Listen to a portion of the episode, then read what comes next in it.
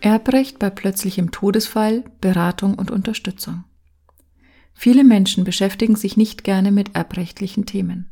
Oft ereilt einen Menschen eine Todesnachricht sehr plötzlich und man steht vor einem Berg an Dingen, die umgehend zu regeln sind, mit denen man sich aber noch nie beschäftigen musste. Nach dem plötzlichen Tod eines Menschen ist vieles zu klären. Der Mietvertrag muss gekündigt und das Arbeitsverhältnis beendet werden, die Behörden sind zu informieren. Gleichzeitig müssen zeitnah alle Unterlagen des Verstorbenen gesichtet werden, wenn kein verantwortlicher Lebenspartner vorhanden ist, der die Rechtsnachfolge antritt. Wie war die finanzielle Lage des Verstorbenen? Bestehen Außenstände oder Schulden, die als Grundlage für das mögliche Erbe dienen? Ist ein gültiges Testament oder Vermächtnis hinterlegt oder vorhanden? Dann muss allen Verwandten und Freunden die Todesnachricht überbracht werden. Gegebenenfalls müssen Familienangehörige ausfindig gemacht werden, die man aus den Augen verloren hat. Sogar eine letzte korrekte Steuererklärung ist für den Toten zu erstellen. Es müsste vieles richtig gemacht werden und trotzdem läuft vieles falsch. Wie verhält man sich, wenn Schulden vorhanden sind, die das Erbe, Barvermögen, Guthaben, Sachwerte übersteigen? Muss oder soll man das Erbe antreten oder nicht? Spätestens, wenn es Probleme mit der Gültigkeit des Testaments gibt, weil zum Beispiel verschiedene Versionen davon auftauchen und Streit zwischen den Erben droht, ist der Rat eines Anwalts unumgänglich. Weise Menschen sorgen vor.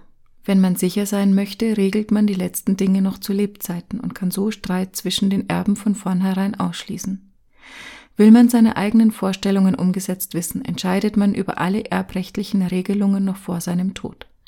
Dafür erstellt man ein Testament, an dessen Gültigkeit feste Voraussetzungen gebunden sind. Partner erstellen gerne zu zweit ein Berliner Testament um alles richtig zu machen und zum Beispiel Formfehler zu vermeiden, die eine Anfechtung des Testaments ermöglichen könnten, weil es zum Beispiel nicht handschriftlich erstellt wurde oder die Unterschrift zweifelhaft ist etc., dann wird auch hier zur Beratung durch einen Anwalt geraten. Wenn kein Testament vorhanden oder das Testament ungültig ist, tritt das Gesetz ein. Dann kommt die sogenannte gesetzliche Erbfolge zur Anwendung.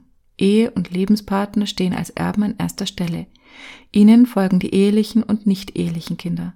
Grob gesprochen richtet sich die Erbfolgeregelung nach dem Grad der verwandtschaftlichen Verhältnisse. Das trifft auch auf die steuerliche Bewertung zu.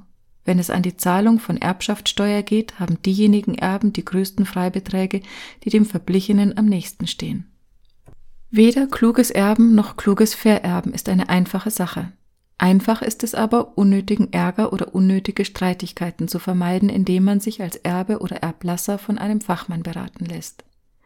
Es gibt zahlreiche Gestaltungsmöglichkeiten für ein Testament, für die man sich Tipps bei einem Anwalt für Erbrecht holen kann. Es gibt weiterhin Spezialfälle für das Vererben, etwa wenn es um die Weitergabe eines Unternehmens geht, die man der gesetzlichen Erbfolge schlicht nicht überlassen darf. Ebenso ist es möglich, ein Erbe steuerlich zu gestalten, so dass die Folgegeneration nicht allzu viel Erbschaftssteuer zu entrichten hat. In allen diesen Fällen kann ein Anwalt für Erbrecht kundige Unterstützung bieten